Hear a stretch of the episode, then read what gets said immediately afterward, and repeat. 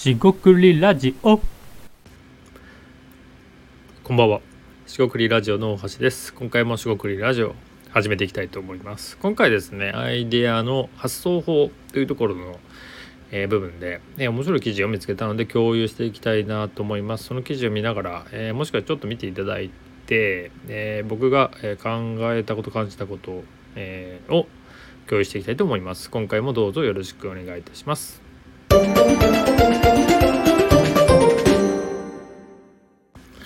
はい、四国ラジオの星です。今回ですね、発想法という、まあ、テーマになりますが、今回ですね、発想において、えーっと、面白いなと思ったのはですね、えーっと、発想できるアイディア、まあ、広さですね、発想の広さみたいなものっていうのは、まあ、えー以下の、まあ、掛け算、えー公式ですかね、えーで表せるのではないか。まあ、その記事によると、まあ、自分のですね、頭の中に、えー潜在ですね、えー要は下に潜っている。ねあらわになってないってことですが、えーその、潜在するアイデアの広さと、えーに、えー発想率っていうのをかける、えーとそれがまあ自分の発想できる、まあ、アイデアが出せる広さになるということを書かれてましていやこれいいなと、まあ、特にですね発想率というのはですねえー非常に共感できる内容だなと思いまして、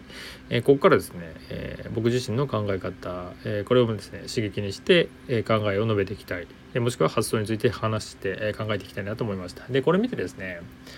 えある程度わかるっていう人はおそらくアイデア発想企画、え何かクリエイティブでもいいんですが、えアイデアを日々出していて、えそれなりにですね公式化している。えっと再現ですね再現性が高いみたいなことをやっている方かなと思います。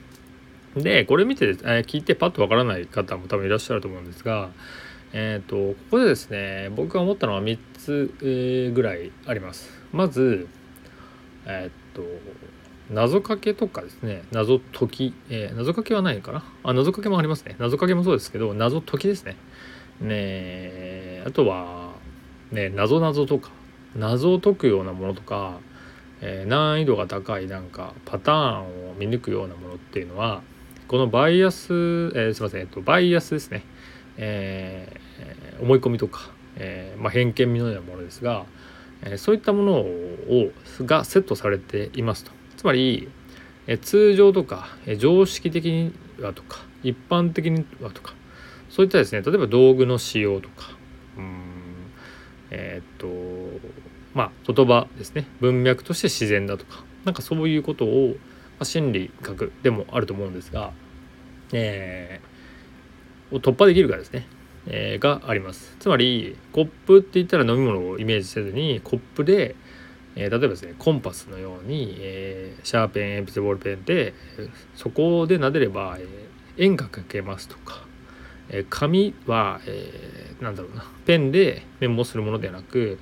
えー線抜き、えー硬くすればですね折り何重に折りたためば硬くなるんで線抜きにも使えますとかあのー工夫ですよね。そのものをそのままに使わないっていうようなものがあると思います。これはバイアスっていうか考え方を、えー変えなければいけないのでこのえーすで、にあるバイアスっていう、まあ、道具なりニュースでも何でもいいんですが、えーと普通に思われているものを、えーではない使い方、えー見方をする、まあ、視点移動と言ってもいいですしここはいろいろ言えるんですがそのバイアスをですねえー、まってしまうのか、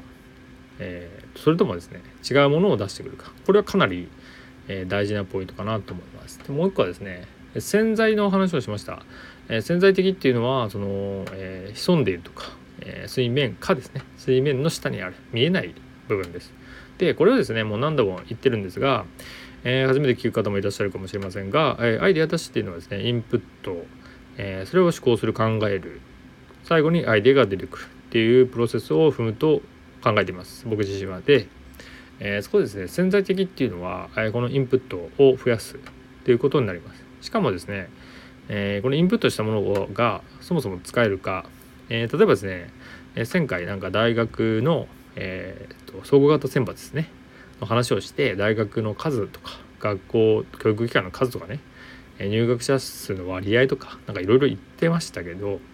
それ使えるのってことになりますよね。えー正直ですねその使えるっていうのは何かによるんですが多くはそのまま使えることはないと思います。えー、なんて言えばいいんですかねその、えーと、自分の課題とか困ったことを直接的に、えー、解決する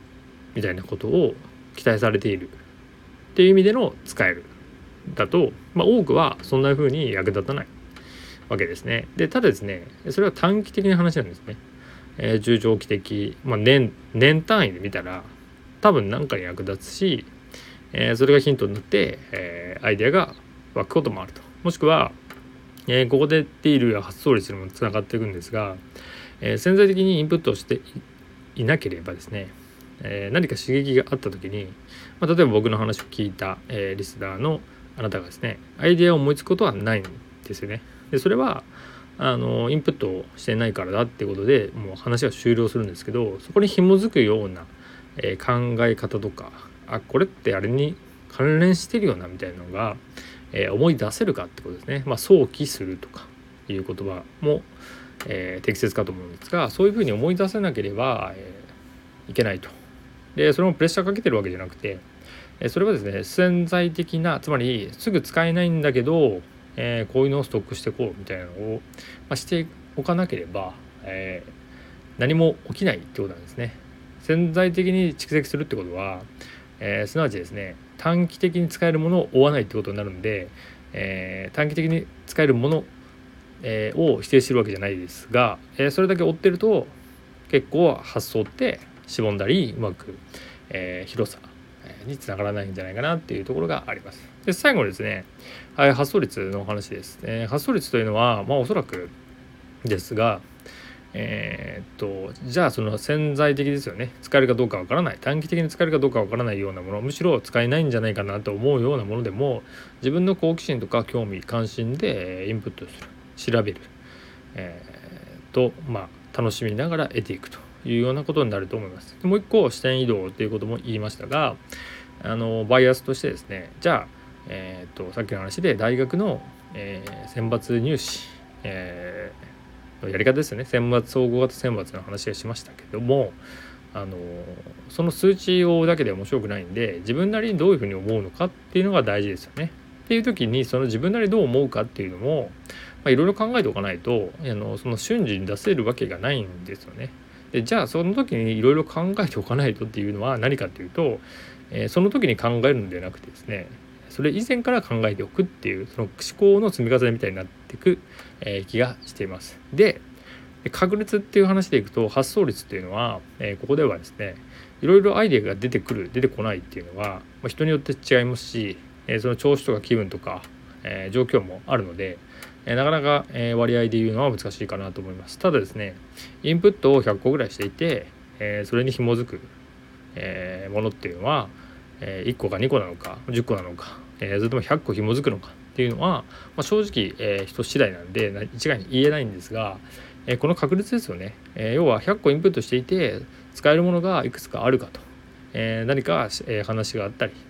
え調べて気づいてその気づいた時にどれどれだけその潜在的に持っているものと紐づくか、えそれでアイデアになる。まあ、いわゆるインプットをして、えー、思考を考えることをして、え、アウトプットアイデアにつながるっていうところなんですがそのまさにですねインプットしたものがあって思考する問い問いかけですよね、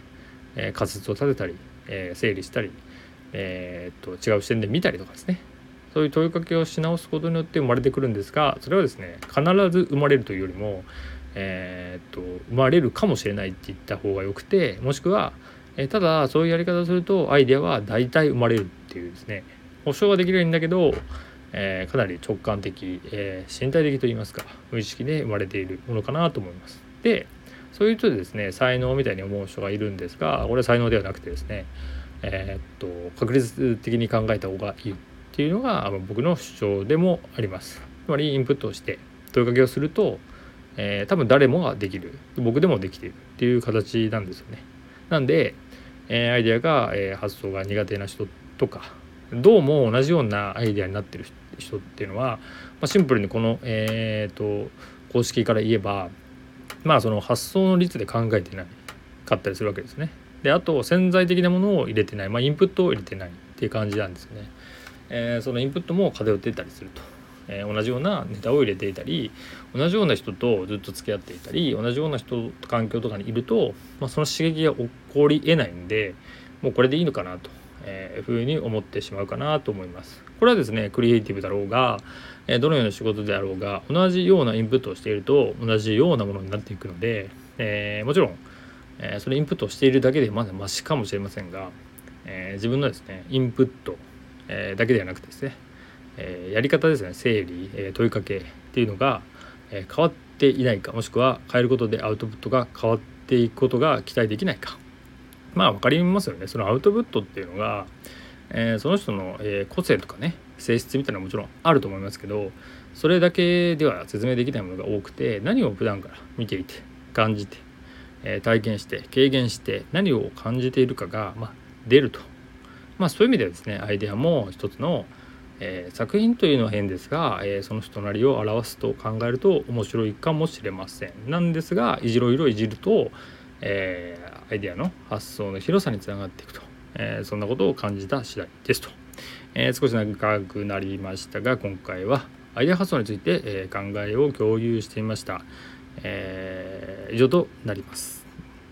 えー、ここまでお聴きいただきましてありがとうございました。えー、四国ラジオ大橋でした、えー、今日も一日お疲れ様でした。というわけで失礼いたします。